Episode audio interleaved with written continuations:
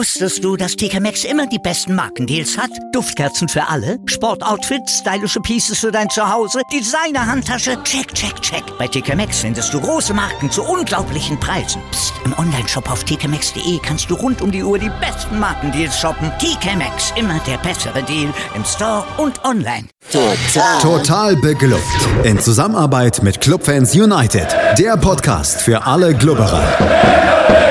Alles, zum ersten FC Nürnberg auf meinsportpodcast.de. Herzlich willkommen zu einer neuen Ausgabe Total Beklubbt, dem Magazin über den ersten FC Nürnberg hier auf meinsportpodcast.de. Mein Name ist Felix Amrein und wie immer bin ich nicht alleine, sondern habe mir zwei Leidensgenossen gesucht und äh, das ist zum einen Alexander Endel von unserem Kooperationspartner Club Fans United. Hallo Alex. Hallo, grüßt euch.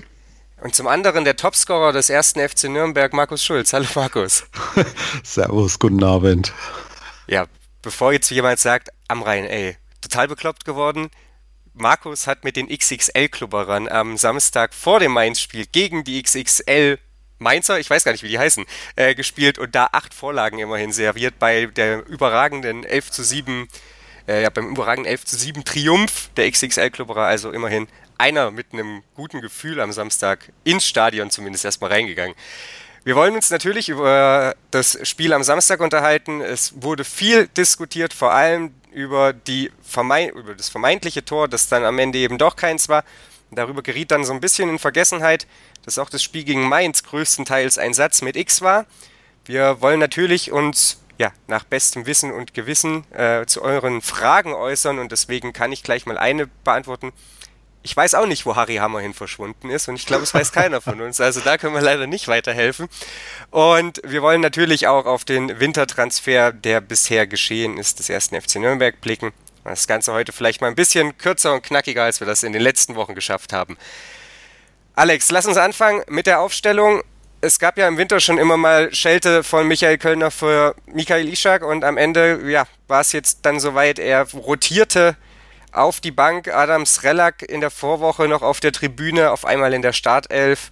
Äh, ja, wundert eigentlich jetzt keinen mehr, dass sowas passiert. Ähm, irgendwie finde ich es immer noch befremdlich, wenn Ishak nicht von Anfang an spielt.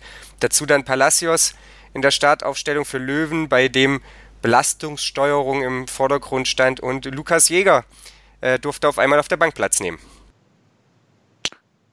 Löwen war absehbar, das hat er ja schon im Vorfeld gesagt, äh, in der Pressekonferenz Kölner, dass äh, Löwen aufgrund der vorgehenden langen Verletzungszeit eventuell von der Bank kommt, um die Belastung nicht zu groß werden zu lassen. Ähm, ja, Ishak oder Strelak hat natürlich überrascht, weil Strelak vorher nicht mehr im Kader war. Ähm, dass irgendwo da so ein, glaube ich, vielleicht Kölner und Ishak dann diesen Beef haben, das, das ist ja schon im Trainingslager durchgekommen. Den Eindruck, der verfestigt sich natürlich auch. Ähm, wir haben auch äh, Kölner mal gefragt nach dem Spiel äh, im Mediengespräch, äh, warum er denn wenigstens nicht gekommen ist von der Bank. Und wenn ich ihn da richtig verstanden habe, ähm, ist es äh, so, dass er eigentlich mit Salak zufrieden war und deswegen äh, auch keinen zweiten Stürmer wegen der, der Situation im Mainzer Strafraum bringen wollte. Also kurzum, ich glaube, ähm, es war tatsächlich eine, schon eine Entscheidung auch pro Sredak und ähm, ich bin auch ein riesiger Freund von Ishak, wenn er fit ist und in Form, aber ich finde jetzt auch nicht, dass er so viel gebracht hat in letzter Zeit, wenn er gespielt hat und man kann Strelak in dem Spiel auch nichts vorwerfen. Das hat von seiner Seite aus, also vom Einsatz her, von der Anlaufbereitschaft und eigentlich auch fast ein Tor, ähm, eigentlich gut ausgesehen. Ja, kann man, denke ich, so stehen lassen. Obendrein dann Mühl mit grippalem Infekt und damit war dann unsere Diskussion hinfällig, äh, ob es da womöglich wieder einen Wechsel in der Innenverteidigung geben wird. Lasst uns direkt ins Spiel springen. Ich habe mir vor der Aufzeichnung nochmal die Zusammenfassung angeschaut. Ähm, ich teile zwar die Einschätzung des Kommentators nicht, dass der FCN gut mithalten konnte über weite Strecken, äh, aber im Prinzip zeigt diese Zusammenfassung, Markus, tatsächlich die wichtigsten Szenen, denn es waren gar nicht so übermäßig viel. Es ging gut los für Mainz, muss man leider sagen. Äh, es gab in der elften Minute schon den, den Pfiff zum Foul-Elfmeter, nachdem erst Valentini sich da so ein bisschen ja, verarschen hat lassen, ist dann Behrens schlicht und ergreifend äh, viel zu spät da, hält den Fuß raus, Aaron fällt drüber, Brosinski letzten Endes völlig souverän dann eingeschoben. Das war überhaupt kein Auftakt nach Maß. Nee, also zumal es äh, wirklich auch vermeidbar gewesen wäre. Ich verstehe also nicht, warum Hanno Behrens da äh, so in den Mann reingeht, weil wenn er einfach mitläuft, äh, dann kommt der Mainzer Spieler auch nicht zum, zum Abschluss.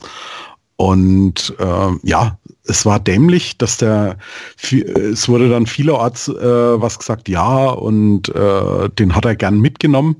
Na, ich meine, wenn man halt wirklich so dusselig in, in, in diesen Zweikampf dann reingeht und das noch innerhalb des Strafraums, ähm, da braucht man sich echt nicht beschweren. Und ja, Mainz haben jetzt, glaube ich, 23 Elfmeter hintereinander verwandelt. Ähm, diesen dann auch, keine Chance für Martinia.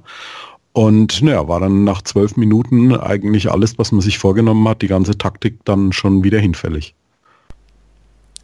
Alex, es passierte dann aber was, äh, was ja mittlerweile so ein bisschen die, die Grundvoraussetzung ist, dass sich meine Hoffnungen auf ein Erfolgserlebnis nähren oder am Leben bleiben, nämlich dass der Gegner sich dann komplett darauf ausruht und denkt, gegen den FCN, da reicht es vielleicht auch mit angezogener Handbremse. Mainz hat irgendwie, ja, aufgehört Fußball zu spielen, hat den F äh, FCN immer mehr ins Spiel kommen lassen.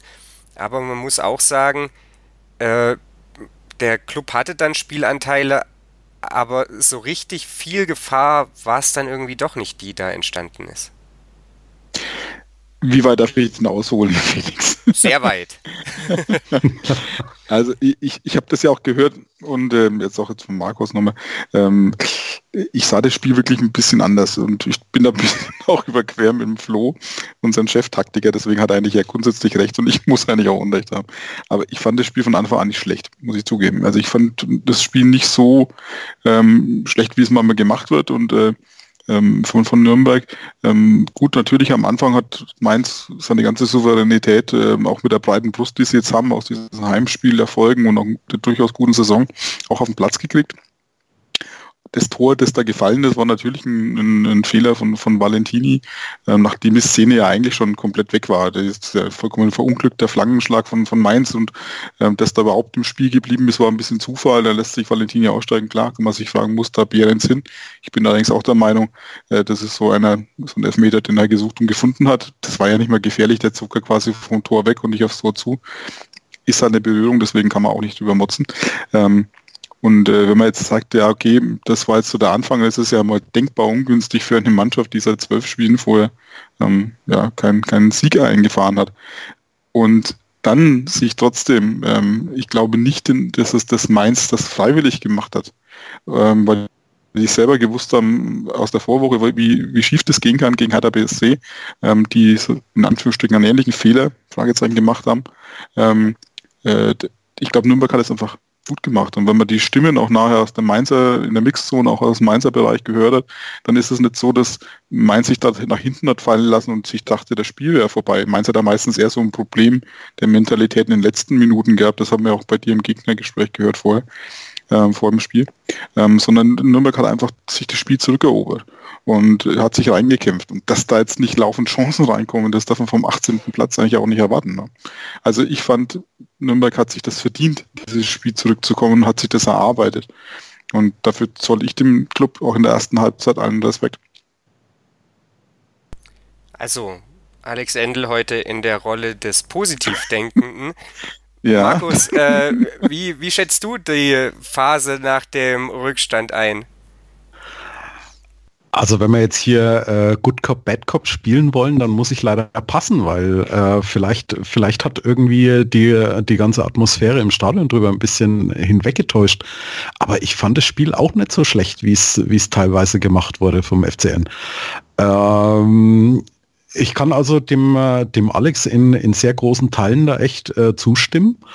Äh, was man natürlich auch nicht vergessen darf, ist, dass die Mainzer an dem Tag schon wirklich auch sehr, sehr schwach waren. Also äh, da sind äh, teilweise Bälle nicht angekommen, äh, es ist sehr zögerlich gespielt worden. Und von daher denke ich auch, äh, der Club hat sich nach dem äh, Gegentor äh, zurückgekämpft. Äh, das Einzige, was halt wirklich gefehlt hat, waren Torchancen. Da ist so gut wie gar nichts äh, rausgesprungen. Eigentlich ähm, bis zu dem äh, Fernschuss von, ich glaube, Pereira war das, ne? kurz vor der Halbzeit, aus dem dann der eine Eckball entstanden ist. Genau. Wobei auch das, auch, auch da sagen muss, da bin ich jetzt auch wieder bei, bei Kölner nach dem Spiel, der hat es ja auch angesprochen, ähm, auch im Mediengespräch, und das hatte ich eigentlich auch so gesehen, ähm, er hat ja eine Taktik gehabt, wie er um diese Raute rum, rumspielen wollte. Und, ähm, und die hat eigentlich, wenn man ehrlich ist, auch gut funktioniert. Also man haben die relativ gut verlagert, zum Teil hat sich ja Behrens oder Petrak in die Dreierkette nach hinten verlagern lassen. Man hat mit den beiden Außen hochgeschoben, hat nicht mehr funktioniert im Spiel, aber und hat dann versucht, eben um diese Raute rumzuspielen und dann steil rein, reinzupassen nach vorne. Und da hat man nicht nur eins, zwei, ich weiß jetzt nicht, ich habe es nicht gezählt, ein paar Szenen, wo dieser Pass auch kam und dann in, in eine äh, Zug, äh, Bewegung mit Zug zum Tor zu spielen. Dann hat es aber häufig so gefallen, dass die Annahme nicht geklappt hat oder man hat den Ball nicht stoppen können oder es war ein Tick zu weit. Aber diese Idee, da außen rum zu spielen, in den äh, Steilpass zu gehen, auf die schnellen äh, Misicjan, ähm, Pereira oder auch ähm, Srelak zu gehen, äh, das hat man schon ein paar Mal gesehen. Das hat halt dann im Endeffekt minimal nicht funktioniert. Aber die Idee war da und äh, auch damit eine Chance, obwohl man die in keiner einzigen Statistik finden wird. Ja, was du ansprichst, hat ja auch äh, Flo Zenger bei euch in der Analyse durchaus ähm, herausgearbeitet, dass da eben die steilen Pässe gesucht aber dummerweise der Mitspieler oft dann nicht gefunden wurde oder eben der, der Ball auf jeden Fall nicht verarbeitet wurde. Ähm, und ja, Markus hat es ja angesprochen, Mainz an dem Tag äh, ja, unterdurchschnittlich für seine Verhältnisse ja. Er wird ja auch zumindest. Aber ja, Frage ist, dass, dass ich höre es immer wieder, dass immer alle Mannschaften gegen uns einen schlechten Tag haben. Ne? Also Hertha hat einen schlechten Tag gehabt. Wolfsburg wäre schlagbar gewesen, weil es einen schlechten Tag hatte. Ähm, vielleicht ist es aber auch so, dass Nürnberg das wenigstens kann, manches Mal Mannschaften einen schlechten Tag zu bereiten. Das kann man ja auch mal positiv einwerfen. Ja, also vielleicht kann der FCN es äh, gut, den Gegner auf sein Niveau herunterzuziehen. Das ist ja Absolut. durchaus möglich. Das auf jeden Fall war es dann so, dass in der 43. Minute, Markus hatte den Schuss von äh, Pereira angesprochen und daraufhin äh, gab es ja dann die Ecke. In der 43. Minute gab es dann den Ausgleich. Georg Markreiter wurde von Mainz sehr alleine gelassen, hat es dann auch genutzt und äh, mich 5 Euro gekostet. Äh, aber gut, ne, für einen guten Zweck ist man ja alles bereit zu tun und schürte vor allem die Hoffnungen der, der Clubfans kurz vor der Pause psychologisch wichtiger Moment, Markus. Ähm, war dann mal wieder ein Ball drin, es war wieder eine Standardsituation, aber kräht kein Hahn danach, solange der Ball im Tor liegt. Ja, vor allem äh, muss man ja auch mal eins sagen, äh, vor Weihnachten zum Beispiel haben wir ja nicht mal aus äh, solchen Standardsituationen irgendwie Gefahr entwickeln können. Und äh, dass das jetzt schon im zweiten Spiel hintereinander jedes Mal relativ kurz vor der Pause dann äh, so funktioniert hat. Ähm, ja, zum einen, zum einen spricht es dafür, dass wir äh, Standards vielleicht doch wieder können. Ähm, und zum anderen auch dass die, dass die Mannschaft eben lebt und äh, was vielerorten schon zu lesen war, ja, und äh, da ist, da ist überhaupt kein, kein Zug mehr in der Mannschaft und so, habe ich so ehrlich gesagt auch nicht gesehen. Und ähm, von, von, von daher denke ich, äh, das in der 43. Minute, das war ein schönes Zeichen und so hätte es eigentlich äh, gerne weitergehen können. Ihr wart ja beide mit der ersten Halbzeit recht zufrieden. Die zweite Halbzeit, da muss ich sagen, da, da, also da lasse ich mich vielleicht auch noch drauf ein, auf die erste Halbzeit, auf ähm, eure Sichtweise, aber in der zweiten war es dann leider eben so, dass der FCN nicht irgendwie das Momentum von diesem Ausgleichstor vor der Pause mitnahm. Im Gegenteil, es ging so ein bisschen nicklig los, aber anschließend kam Mainz immer besser ins Spiel, Alex. Und dann quasi aus dem Nichts, nachdem Matenia ja vorher den erneuten Rückstand verhindert hatte, schafft es mit großer Mainzer Unterstützung der FCN den Ball ins Tor zu bekommen. Das Tor wird dann letzten Endes korrekterweise nicht gegeben, weil der äh, Adams Relak eben die Fußspitze oder die Fußbreite im, im Abseits stand. Und ja, knapp zehn Minuten später ist es dann Leibold, äh, der mit einem wirklich äh, ja, haarsträubenden Ballverlust im Vorwärtsgang und dann ja, das Elend letzten Endes einleitet, auch weil Kunde eben mit einem mit einem starken Pass da die Abwehr bloßstellt und auf einmal steht es eben 2-1 für, für Mainz und dann war das Spiel irgendwie auch durch, oder? Ja, ich merkst ja schon, ich bin, ich bin äh, mit ganz gewandelter Stimmung aus Mainz zurückgekommen. Also nicht ganz gewandelt, aber doch, äh, doch mal irgendwie na, schwer nachdenklich, weil ähm, ich war eigentlich durchaus, durchaus ja in diesem letzten äh, Podcast, den wir gemeinsam gemacht haben, doch eher noch kritischer eingestellt.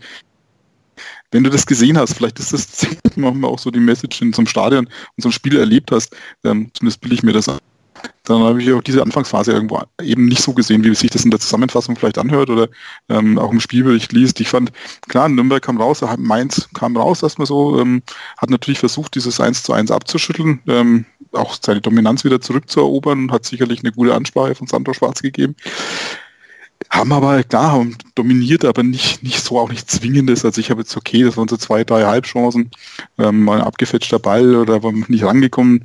Ähm, klar, es gab auch ein, eine gute Parade, glaube ich, noch von, von einmal von Martinia.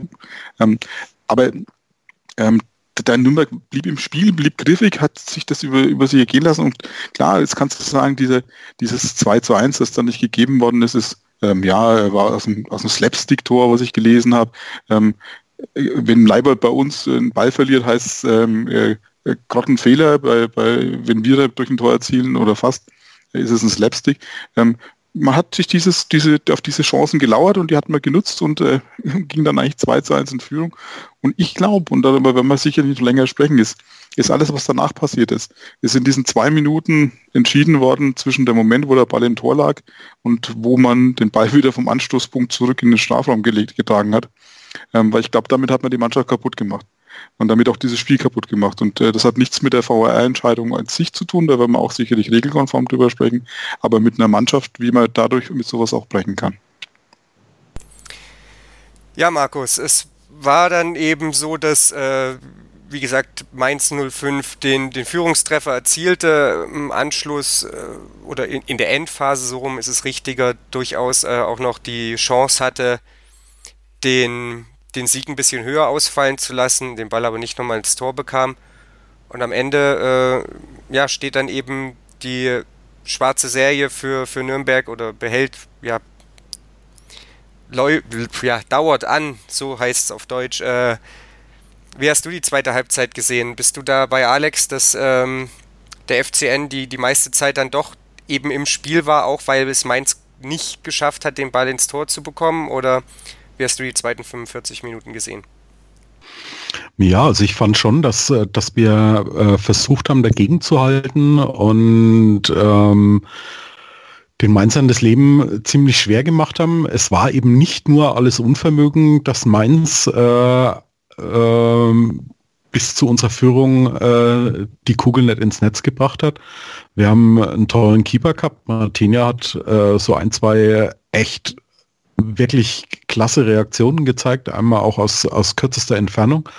Ein toller Reflex. Und ja, sie haben, sie haben dagegen gehalten und ähm, wie Alex schon gesagt hat, also äh, in, diesen, in diesen zwei oder drei Minuten äh, zwischen dem Moment, Ball über die Torlinie geht und wir den dann vom, Absch äh, vom, vom Anstoßpunkt wieder zurückgetragen haben, denke ich auch, dass das Spiel entschieden wurde und zwar allein in den Köpfen. Ähm, äh, ich möchte, ich möchte gleich nochmal einhaken zum, zum Thema äh, VAR, äh, weil ursprünglich ist er ja mal so äh, äh, ins Leben gerufen worden, dass er dann einschreitet, wenn eine, äh, wenn eine klar erkennbar, wenn ein klar erkennbaren Fehler gemacht hat. Ähm, dass man in der Zwischenzeit jetzt jedes Tor äh, mikroskopisch untersuchen, ähm, allerdings dann auch nicht äh, wirklich in jedem Spiel, sondern komischerweise immer in, in Spielen, wo es dann auch gegen uns geht, äh, geht mir in der Zwischenzeit echt tierisch auf den Zeiger. Und äh, so, eine, so eine einheitliche Linie, wenn man, wenn man da jetzt irgendwie mal reinbringen könnte, äh, wird vielleicht uns jetzt nichts mehr bringen, äh, wenn wir die Saison den Klassenerhalt nicht schaffen. Aber äh, es, ist, es ist zum einen äh, für die für die beteiligten Mannschaften ein Unding, aber auch für die, es waren jetzt nur 22.000 im Stadion in Mainz, aber äh, selbst die Mainzer um uns rum haben erstmal nicht gewusst, äh, warum wird das Ding äh, zurückgenommen. Äh, das Einzige war dann irgendwann auf der Anzeigentafel wegen, wegen Abseits. Und äh, also ich muss sagen, mich, mich hat diese Szene dann wirklich tierisch genervt. Ich habe es dann äh, in einer einzigen äh, Szene dann auch noch nachträglich am Fernseher gesehen. Ähm, also wenn die ihre Linien wirklich so äh, kalibrieren können, dass sie zwei Zentimeter oder drei Zentimeter dann sehen, äh, Respekt, aber dann äh, ja, sorry, ich habe mich da jetzt mal ein bisschen in Rage geredet, aber mich hat es wirklich tierisch genervt und ich glaube eben, wie Alex auch schon gesagt hat, entschieden worden, ähm, den, den Club moralisch auch ein bisschen, äh, ja, fast das Genick gebrochen, möchte ich sagen. Ähm, und dann elf Minuten später das, das Gegentor von, äh, was, was er dann gekriegt hat, war dann der Ofen aus. Also wir haben, wir haben kein einziges Mal äh, mehr noch einen gefährlichen Ball aufs Tor gekriegt. Das einzige war noch kurz vor Schluss äh, Löwen mit einem Freistoß. Aber die hat er halt auch schon äh, in der zweiten Liga anders mal geschossen. Und äh, Mainz hat es dann auch zum Schluss dann hin verpasst, noch ein bisschen das Ergebnis auszubauen. Und ja, und dann war das Ding halt rum und wir standen mal wieder mit leeren Händen dann da. Ja, wir wollen uns gleich noch über die Situation mit dem Videobeweis unterhalten, wollen natürlich nicht verschweigen, dass ähm, unter besondere Vorkommnisse notiert wurde, dass äh, Ersatztorhüter Fabian Bredlow gelb auf der Bank gesehen hat, weil er sich aufgeregt hat. Ähm, insofern, das Feuer brennt noch beim FCN. Das ist äh, das Gute, was wir mitnehmen. Äh, die VAR-Geschichte, die hat für reichlich Diskussion gesorgt. Hier auch schon. Wir werden es dem gleich nochmal ein bisschen näher annehmen. Was macht das mit der Mannschaft? Ähm, wie war die Situation überhaupt? Das hier gleich auf meinsportpodcast.de. Wusstest du, dass TK Maxx immer die besten Markendeals hat? Duftkerzen für alle, Sportoutfits, stylische Pieces für dein Zuhause, Designer-Handtasche, check, check, check. Bei TK Maxx findest du große Marken zu unglaublichen Preisen. Psst. im Onlineshop auf tkmaxx.de kannst du rund um die Uhr die besten Markendeals shoppen. TK Maxx, immer der bessere Deal im Store und online. Hallo, hier ist Benny Hövedes. Ja, liebe Hörer, mein Name ist Birgit Fischer. Ich habe schon ganz viele Medaillen gewonnen im Kanu-Rennsport, im Kajakpaddeln. Hallo, ich bin Arthur Abraham, bin Boxweltmeister. Die Profis am Mikrofon, immer und überall auf meinsportpodcast.de. Drüber gehalten. Der Ostfußball-Podcast. Alles, was es über den Fußball im Osten zu berichten gibt. Ob kurios. Wir haben jahrelang was gewonnen. Ernst. Habe ich noch nicht erlebt, sowas dreckig. Schicken Sie mir einen Chefredakteur, wie können Sie mich überhaupt sowas ansprechen? Unfair. Also nichts, da kriegst du so ein ekliges Tor und dann verlierst du das Spiel. Oder lustig. Ich pack dich doch gar nicht an. Und dann habe ich ihn eine gezimmert. Drüber gehalten. Der Ostfußball-Podcast mit Kevin Albrecht und Tobias Gebler auf meinsportpodcast.de. Der erste FC Nürnberg hat am Wochenende dann ein Stück weit die bundesweite Berichterstattung über Fußball auch bestimmt, da ihm aufgrund weniger Zentimeter ein Tor ähm, durch Abseits dann äh, weggenommen wurde, das dann eben so gesehen nie, ein Tor war. Der Video Assistant Referee war dafür verantwortlich und so mancher hat mit Unverständnis reagiert, so mancher hat sich in Rage geredet darüber. Und ähm, ja, wir wollen uns noch mal ein bisschen darüber unterhalten, was da letzten Endes geschehen ist, äh, was das mit einer Mannschaft macht und vielleicht auch, wie sich das auf die Beurteilung der Leistung am Ende ausgewirkt hat, denn es stand, äh, ja jetzt auch nicht zur Verwunderung aller, ähm, dann schon sehr im Fokus. Alex, es ist ja so, dass alle Tore ja. überprüft werden durch den Video Assistant Referee. Und wenn da eine Abseitssituation vorliegt, dann muss das Tor zurückgenommen werden. Da kann es ja keine zwei Meinungen geben. Es ist natürlich so, dass das, was früher mal gleiche Höhe war, dadurch quasi abgeschafft wurde. Aber es ist ja natürlich auch so, dass wenn Enrico Valentini nach dem Spiel dann Fingerspitzengefühl fordert, das an der Thematik vorbeigeht, oder? Okay, ähm, Felix, du sprichst natürlich ganz verschiedene Aspekte an gleichzeitig mit deiner Frage. Also, ähm, was diese Abseitsbewertung ist. Und ich denke, man muss uns ein bisschen aufdröseln. Äh, die eine Sache ist natürlich die, ähm, wenn es tatsächlich so war, dass eine Fußlänge davor ist, dann ist es regeltechnisch abseits und wie du auch sagst, ähm, aktuell wird jedes Tor äh, auf seine Korrektheit überprüft. Das ist ja an sich auch richtig. Ähm, sagen wir mal so, also wir fügen beides zusammen. Er war vielleicht eine Fußlänge äh, weiter vorne und es wird überprüft und äh, mit jedem Körperteil, mit dem man ein Tor erzielen kann, ähm, wird dann ähm, geprüft, wer weiter vorne ist, dazu, dazu Kopf, Rumpf und äh, Füße und dann sieht man diese kalibrierten Linien. Und wenn man das feststellt, ist es halt so. So, das ist alles schön und gut, ähm, so kann man das auch machen. Jetzt muss man aber mal so sagen, ähm, erstens mal so nach dem Motto, war es denn wirklich abseits? Und das ist dann eine Frage, die wir wirklich, glaube ich, auch alle uns schon mal mittlerweile gestellt haben oder gelesen haben. Ähm, denn wir sehen immer nur ein Bild, das uns gezeigt wird von zwei eingeblendeten kalibrierten Linien, ähm, die dann eine Abseitsposition zeigen. Wir sehen aber nicht, ähm, wo denn der Passgeber steht, wo der Ball sich in dem Moment befindet. Vielleicht gibt es so ein Bild, ich kenne keins und äh, auch zumindest nach dem Spiel hat keiner der Vereinsverantwortlichen von so einem Bild gewusst.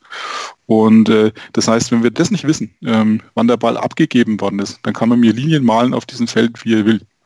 Ähm, denn es beweist nichts. Und wenn der Schiedsrichter äh, tatsächlich ähm, aufgrund auf dieser Basis, auch als VAR im Kölner Keller, wie es so schon heißt, eine Entscheidung getroffen hat, dann bin ich durchaus bei Valentini, der sagt, ähm, Fingerspitzen geföhnt. Denn dann ist nichts bewiesen, dann ist es eine Mutmaßung. Ich füge aus zwei verschiedenen Eindrücken, vielleicht am zweiten Bild und dieser kalibrierten Linie eine Mutmaßung durch, dass das der entscheidende Zeitpunkt ist. Und das ist für mich meiner Ansicht nach kein Beweis. Und äh, deswegen ist auch der Fluss zu tief. Und äh, ich glaube, über solche Sachen muss man sich dann durchaus ähm, auch mal Gedanken machen, ob man das möchte, wie es so schon heißt, pathetisch im Fußball, dass solche Entscheidungen aufgelöst werden. Im Stadion von den Vereinsverantwortlichen, auch nach dem Spiel, waren alle absolut überrascht, weil es gab keinerlei Anzeichen dafür, dass es abseits war. Niemand hat, wie es so schon heißt, etwas gewollt, etwas gefordert. Keiner hat protestiert. Und dann so eine Entscheidung zurückzunehmen auf so einer unklaren Beweislage, nach so einer langen Zeit, das ist schon hart. Und das ist, ähm, da muss ich sagen, da stellt sich der VAR wirklich berechtigt oder nicht äh, selbst in Frage. Also, als jemand, der dieses System gesehen hat, behaupte ich, das gibt dieses Bild. Aber wir kriegen nur den Bildausschnitt gezeigt, weil wir sonst die Fußlänge abseits nicht sehen. Und ich behaupte auch, und da bin ich mir todsicher, denn das möchte sich, glaube ich, niemand vom DFB ankreiden lassen, dass wenn der Beweis nicht eindeutig vorliegt, diese Entscheidung zurückgenommen wird. Also das möchte ich tatsächlich keinem in, in, in Köln, in Frankfurt oder weiß der Geier wo unterstellen. Dass es natürlich höchst unglücklich ist, äh, uns nur dieses eine Bild zu geben, genauso wie es höchst unglücklich ist, dass das Ganze zwei Minuten dauert und die Kommunikation im Stadion immer noch nicht gut funktioniert. Da bin ich ja absolut bei euch. Aber ich bin mir doch sehr also sicher. Also da muss ich sagen, da bist, da bist du sehr, sehr überzeugt von den Systemen, weil ich erinnere mich letztes Mal auch an eine Folge von Colina Serben mal wieder, ähm, wo man auch darüber, ähm, darüber gesprochen hat, es gibt keine spezielle Kamera, die nur darauf ausgerichtet ist, dem VAR und seiner Beurteilung zu dienen. Das heißt, die greifen auf Bilder zu, ähm, die ihnen quasi Sky liefert. Und äh, äh wenn da zum Beispiel die Hauptkamera ähm, oben gerade auf dem Close-up von irgendwas ist, dann fehlt die Übersicht dann gibt es solche Bilder nicht. Und äh, ich glaube, der Christian Berlin bei uns, der immer kommentiert, sagte, ähm, äh, der ist übrigens, glaube ich, Kameramann, wenn ich es richtig weiß, auch bei Sky, ähm, der sagt auch, er vermutet mal, dass eins dieser Bilder quasi von der Hawkeye-Kamera äh, geliefert worden ist, die zu der sogenannten Beweisführung gedient hat.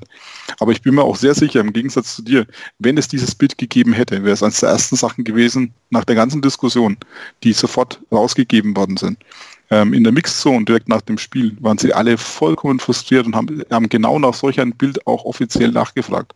Gesagt, ich kenne keins. Also haben die da gesagt und gesagt, keiner hat uns ein Bild bisher gezeigt, wo dieser Beweis geführt werden kann. Würde mich wundern, wenn es eins gäbe.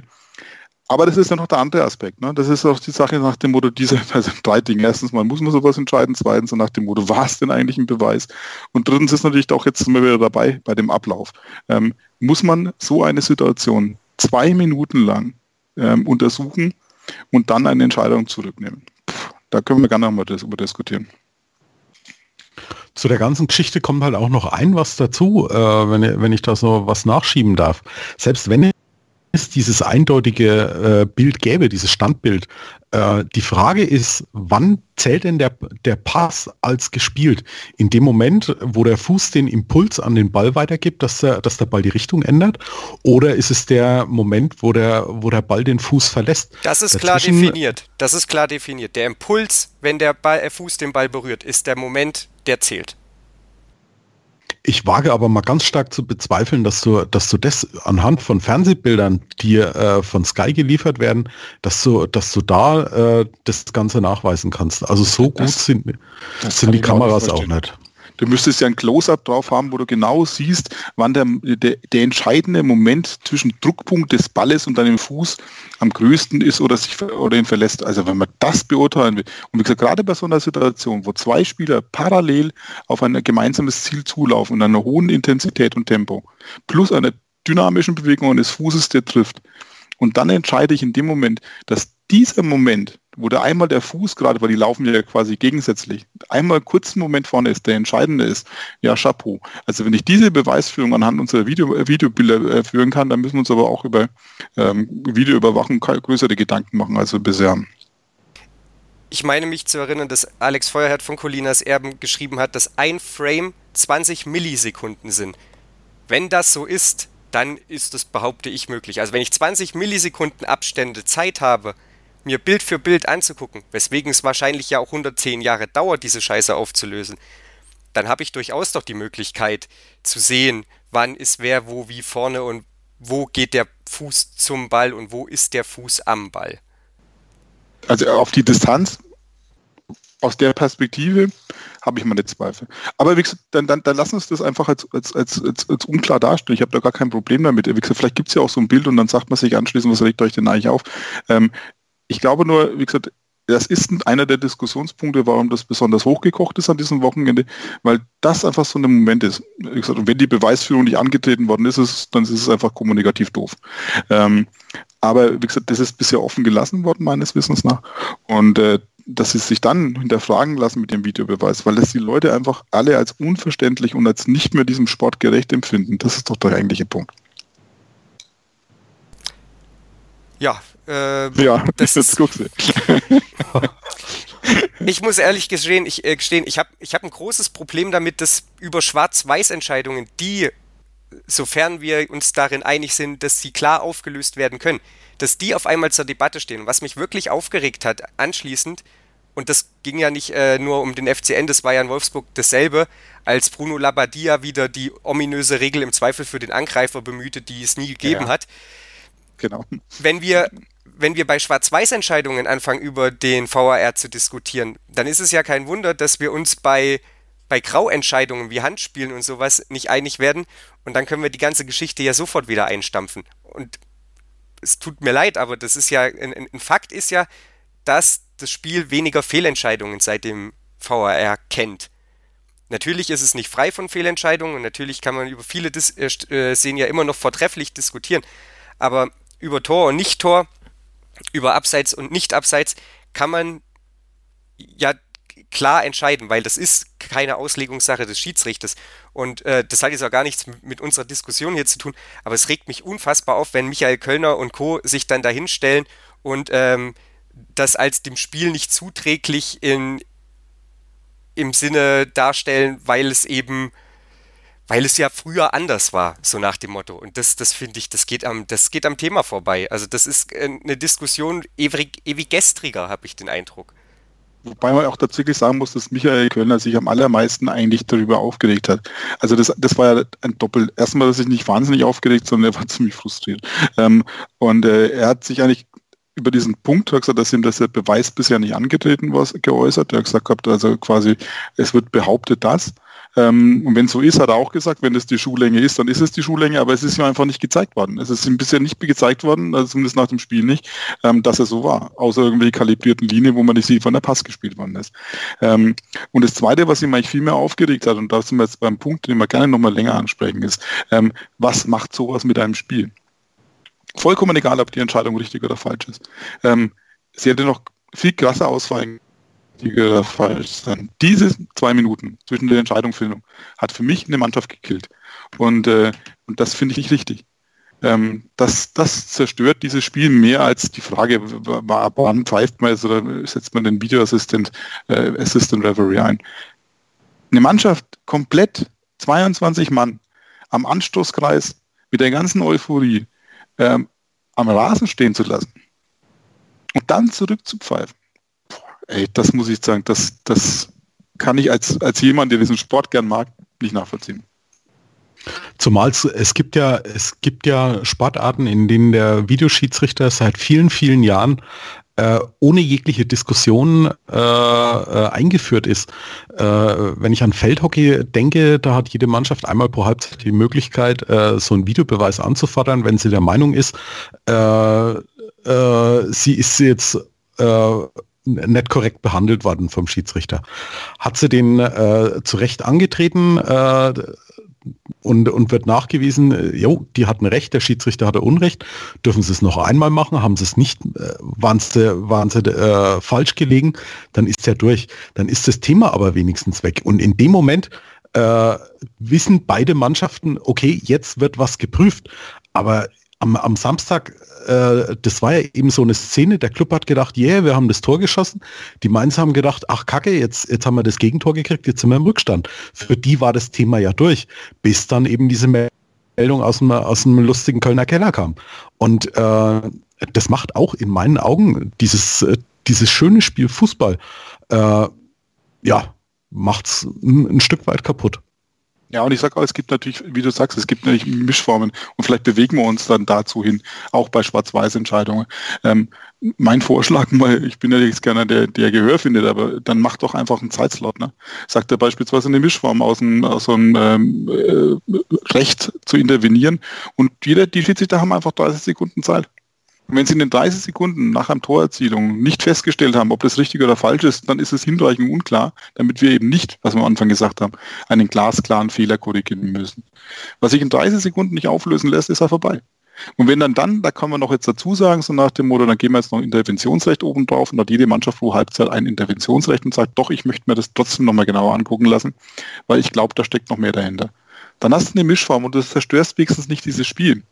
Das ist dann mein Ansatz. Ja, äh, durchaus ein, ein Vorschlag, wie es werden könnte. Ich habe ja schon geäußert, das ist äh, natürlich mehr als unglücklich, wie das im Moment mitunter läuft, einfach vom, vom zeitlichen Rahmen her und auch von der Kommunikation her. Also ich weiß gar nicht, wie es jetzt in, in Mainz war, wie, wie gut die Auflösung da war hinsichtlich, warum es kein Tor ist. Das äh, könnt ihr beide mir deutlich besser sagen, ähm, als ich mir das selbst. Ja, das, das war, das war ganz einfach so, äh, wenn du zufällig an, auf die Anzeigentafel geguckt hast, äh, da, da war dann plötzlich äh, äh, äh Überprüfung durch VAR, dann stand drunter äh, Tor oder kein Tor, dann Tor zurückgenommen, Grund abseits. Das Aber mehr, war, Genau, mehr, mehr hast du nicht gesehen. Und, und sorry, aber das ist, das ist Verarschung von 22.000 Mann, die da im, im, im Stadion sind. Also das ist lächerlich. Wenn, wenn dann wenigstens diese, diese Szene gezeigt wird, na? Also das, das Videobild lasse ich mir alles eingehen und mir kann keiner erzählen, dass in der Zwischenzeit noch irgendwelche Stadien in der ersten Bundesliga sind, wo das nicht auf, auf eine Videoleinwand gebeamt werden kann.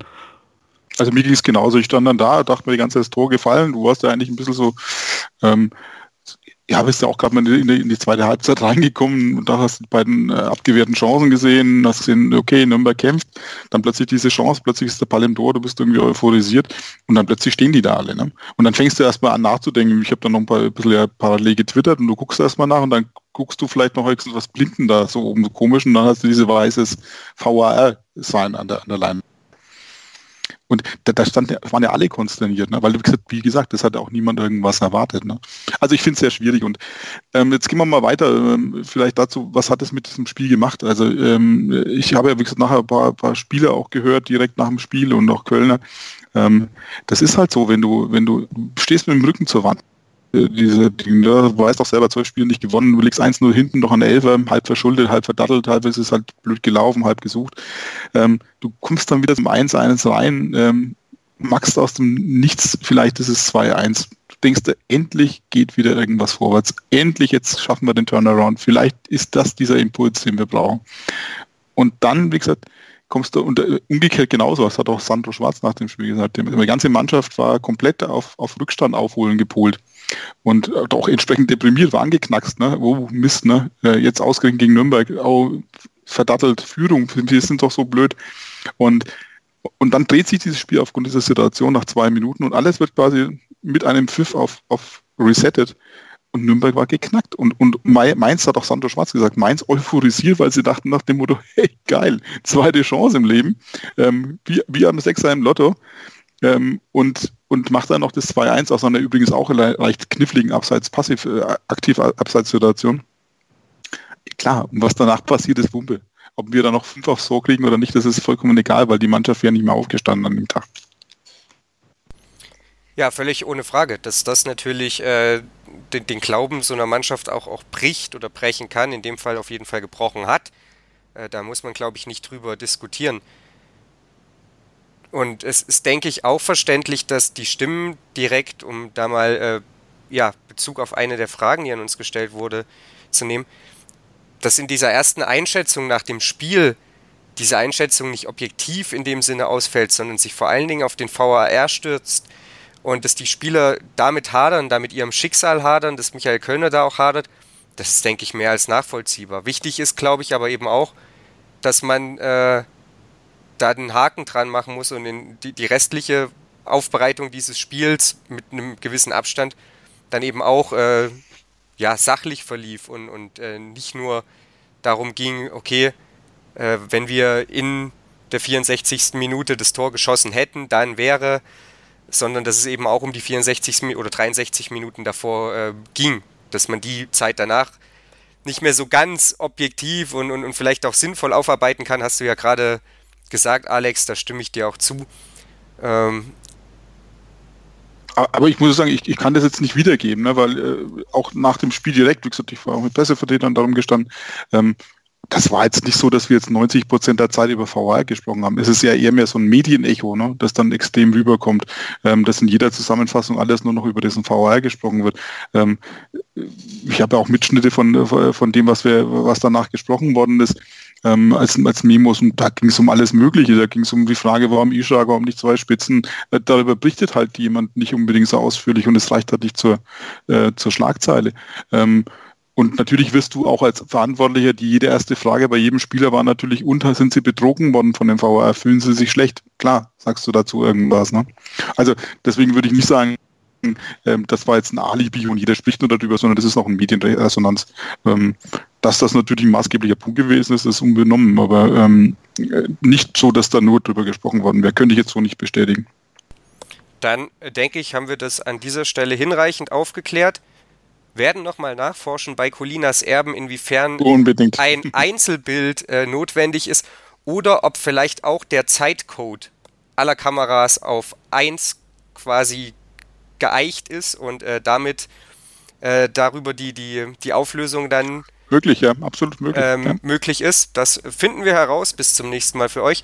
Wir werden uns dann äh, gleich noch über den Wintertransfer des ersten FC Nürnberg unterhalten und ähm, dann ja mal vorausblicken auf den kommenden Samstag. Dann ist Werder Bremen zu Gast beim ersten FC Nürnberg. Wir klingen nicht nur gut, wenn wir direkt am Spielfeldrand stehen. Die Adler Mannheim bleiben der Tabellenführer in der deutschen Eishockeyliga. Oder direkt von der Schanze berichten. Wir haben einen spannenden ersten Durchgang gesehen. Bei den Springern Kamil Stoch führt vor Ziel in Bartol. Wir sehen dabei auch noch gut aus. Borgia Sauerland ist offizieller Ausstatter von meinsportpodcast.de. Borgia Sauerland. Berufsbekleidung, Arbeitsschutz und mehr auf borgia-sauerland.de. Weserfunk. Der Talk zum SV Werder Bremen. Mit Bastian Waskin und seinen Gästen. Kaderanalysen, Spieltagsbesprechungen und mehr. Weserfunk auf meinsportpodcast.de. Wir wollten es heute nicht ganz so lang werden lassen bei Total Beklubbt, deswegen versuchen wir uns hinten raus jetzt ein bisschen kurz zu halten. Mein Name ist immer noch Felix Amrein und bei mir zu Gast sind immer noch Alexander Endel und Markus Schulz. Markus, der erste FC Nürnberg hat auf dem Wintertransfermarkt zugeschlagen. Es kam, äh, ja, mit langer Ansage, möchte man, ähm, ja, meinen oder sagen. Und es wirkt wie der Plan, ja, X, nachdem alle anderen gescheitert sind, aber am Ende äh, ist er eben dann doch da. Ivo Ilicevic ist jetzt Spieler des ersten FC Nürnberg und ich muss sagen, das ist für mich ein Alibi-Transfer. Ich weiß nicht, wie es dir geht. Ja, ich weiß ehrlich gesagt überhaupt nicht, was ich davon halten soll. Äh, zum einen, er ist ein Flügelspieler. Flügelspieler, denke ich, haben wir, haben wir genügend. Äh, werden eher einen gebraucht, der, der so im zentralen Bereich mal das Spiel ein bisschen in die Hand nimmt. Vielleicht einen, einen spielstarken Sechser. Ähm, was positiv ist, er ist Unterfranke, kommt aus Aschaffenburg. Äh, er hat äh, bei unserer geliebten äh, benachbarten Westvorstadt schon mal gespielt. Er kennt die Gegend ganz gut. Ähm, er war auch für mich ein, ein, guter Bundesligaspieler. Problematik ist, sein letztes Pflichtspiel hat er am 6. Oktober gemacht. Noch dazu in der Liga, die nicht wirklich als äh, Top-Liga Europas äh, bekannt ist. Dazu ist er 32 Jahre in der Zwischenzeit alt äh, wiederum positiv, er hat keine Ablöse gekostet, aber ich sag mal, bis, bis er einigermaßen in Form ist, dass er vielleicht äh, uns weiterhelfen kann, vergehen nochmal noch mal drei, vier, wenn nicht sogar fünf Spiele. Ähm, und von daher, ich sehe momentan da wirklich überhaupt keinen Sinn drin dass die kasachische Liga nicht als Top-Adresse in Europa verschrien ist, mag daran liegen, dass es in Asien liegt, ähm, vielleicht aber auch an der sportlichen Qualität. Äh, Markus hat es angesprochen, Alex. Ähm, Anfang Oktober, am 6. Oktober war das sein letztes äh, Spiel für Kairat Almaty, da kommt er her. Jetzt hätte man da quasi einen Spieler verpflichten können, wenn man denn doch so fest von ihm überzeugt ist, der die komplette Wintervorbereitung hätte mitmachen können, den man da auch ein bisschen körperlich in Form bringt. Nach allem, was man liest, fehlt ihm ja nicht nur jede Matchpraxis, sondern auch eine gewisse Fitness. Es tut mir leid, also mir fehlt wirklich jedes Verständnis. Das ist, wie gesagt, für mich der, der Plan 10, weil die ersten neun gescheitert sind und man halt das Gefühl hatte, man muss aber irgendwas tun. Also ich glaube, das ist Plan, Plan C, es ist auch gar, gar nicht weiter ähm, kein Geheimnis, weil ich glaube, das ist auch für eine Vereinsgremien so, zumindest kam es bei mir so rüber, klar so kommuniziert worden. Ähm, äh, Ilicevic kommt, äh, wenn alle anderen Optionen sich zerschlagen. Deswegen hat man auch bis zum Schluss gewartet. Und ich glaube, das ist mit ihm auch so abgesprochen gewesen, wenn ich das richtig verstanden habe, ähm, dass das so läuft deswegen ja, das ist Plan C. Man fragt sich natürlich, warum die anderen Optionen sich zerschlagen haben. Ähm, das ist jetzt, da könnte man jetzt natürlich lang drüber reden, das wollen wir heute nicht. Ähm, sonst wird es wieder so lang. Ich finde die, den Transfer an sich nicht schlecht. Als einziger Transfer es ist natürlich ein bisschen ja, für, für Nicht-Abstiegshoffnungen zu wenig.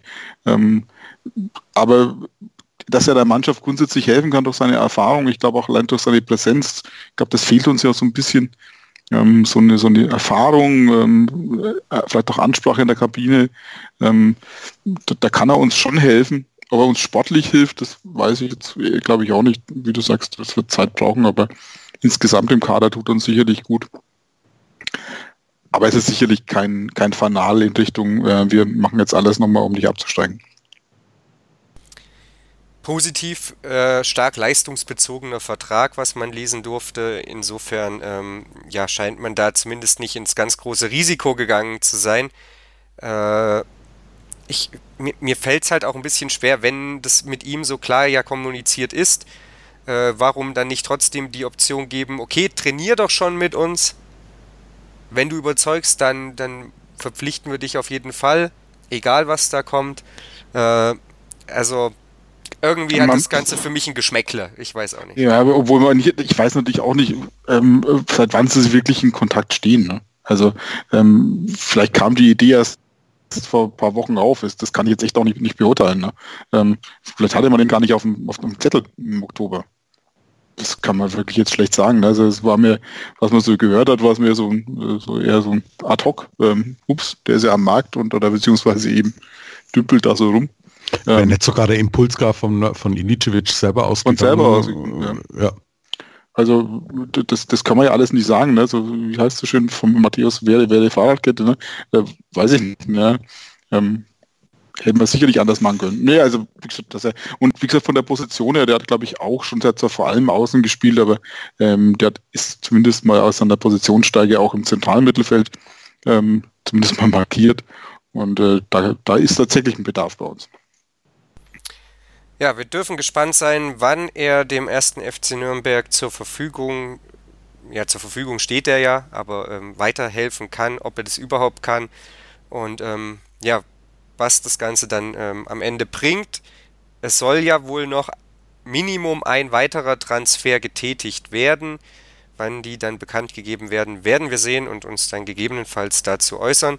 Vielleicht morgen kurz vor 18 Uhr. Ja, morgen ja. können wir dir jetzt schon sagen. wahrscheinlich, wahrscheinlich.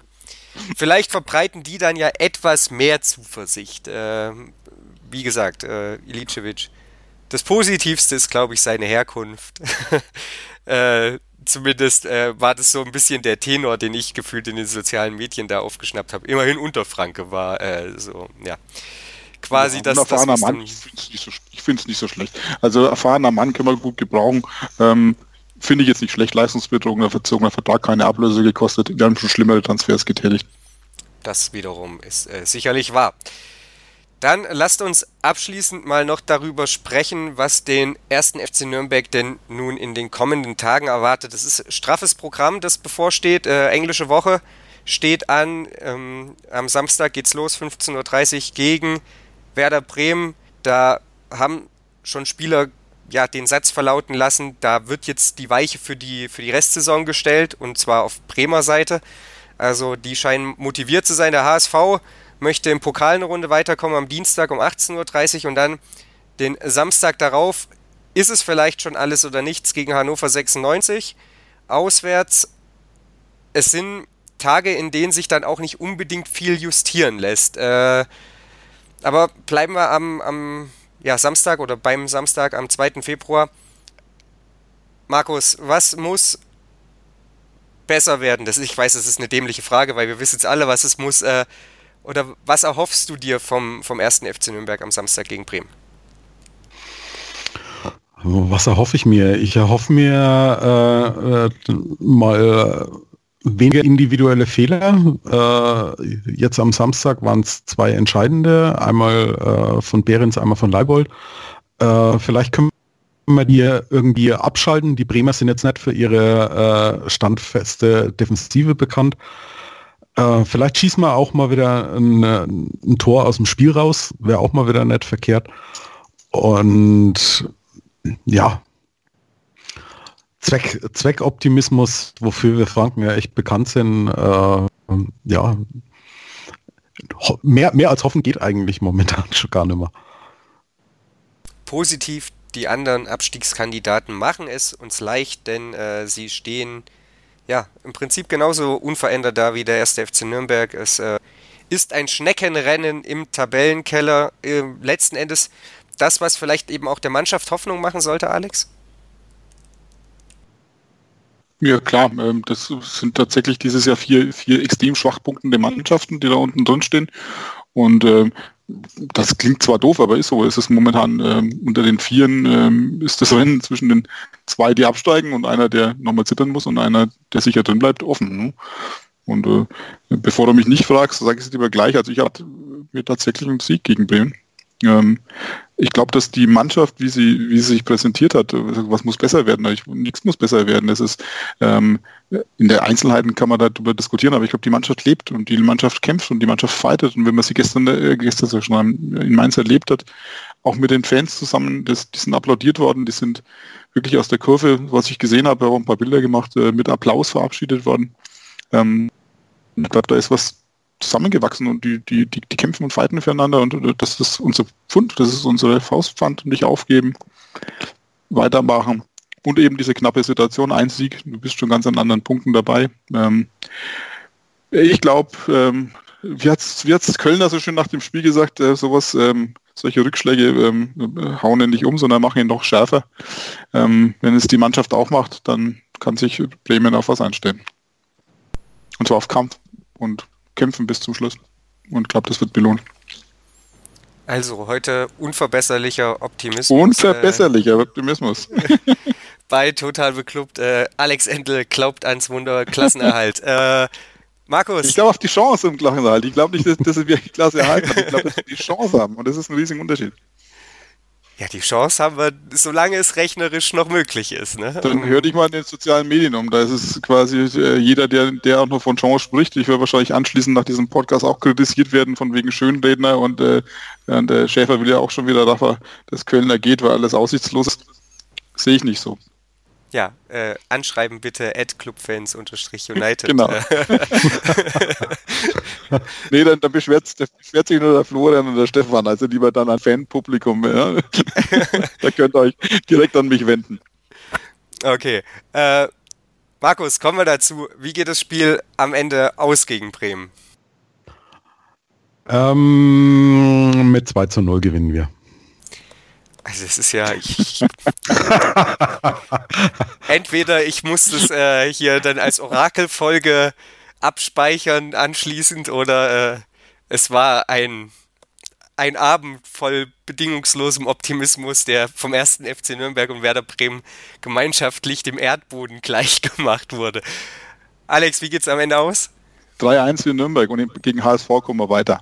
Read my words. Ich bin also vorab, ich, ich werde mein Möglichstes tun.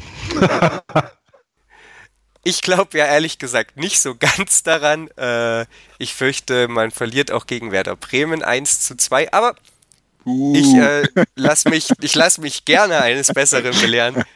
Ich schraube, ich habe mich dazu entschlossen, meine Erwartungen ganz tief zu stapeln. Dann werden sie vielleicht übertroffen. Ich freue mich mittlerweile über Eckballtore. Äh, vielleicht, vielleicht, bin ich schon einen Schritt weiter. ja.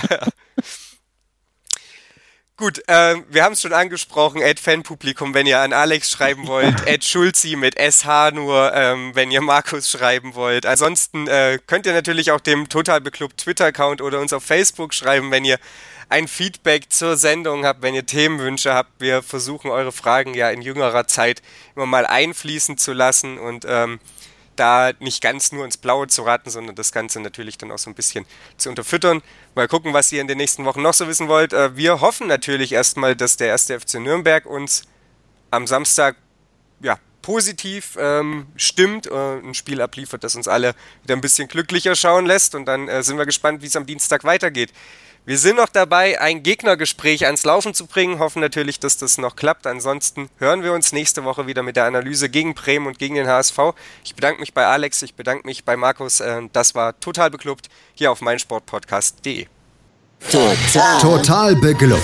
In Zusammenarbeit mit Clubfans United. Der Podcast für alle Glubberer. Alles, Alles zum ersten FC Nürnberg auf meinsportpodcast.de. Willkommen bei meinsportpodcast.de. Nach fünf Jahren harter Arbeit und viel Schweiß und Tränen haben wir uns im Jahr 2018 endlich selbst gefunden. Wir sind Podcast. Wir bieten euch die größte Auswahl an Sportpodcasts, die der deutschsprachige Raum so zu bieten hat. Über 20 Sportarten Mehr als 45 Podcast-Serien, über 9000 veröffentlichte Podcasts und über 5 Millionen Podcast-Downloads allein im Jahr 2018.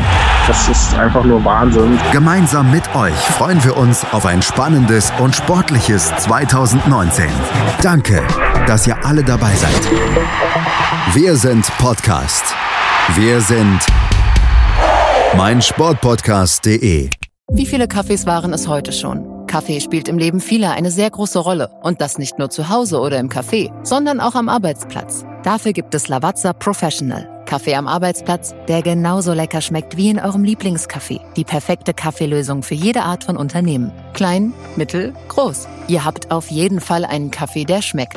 Die richtige Motivation für eure Arbeitstage. Alle Infos zu Lavazza Professional findet ihr auf lavazzapro.de mit allen Kaffeelösungen für euer Büro. Ich habe mich natürlich schockverliebt, weil die war wirklich ganz, ganz klein. So begann die Mensch-Hund-Beziehung zwischen Christina und Tierschutz und Frieda. Und wie es danach, nach dem ersten Moment der Verliebtheit, so weiterging und welche Klippen es danach zu umschiffen galt, das hört ihr in der neuen Ausgabe von Iswas Dog, dem Podcast für harmonische Mensch-Hund-Beziehungen. Iswas Dog? Mit Malte Asmus. Überall, wo es Podcasts gibt.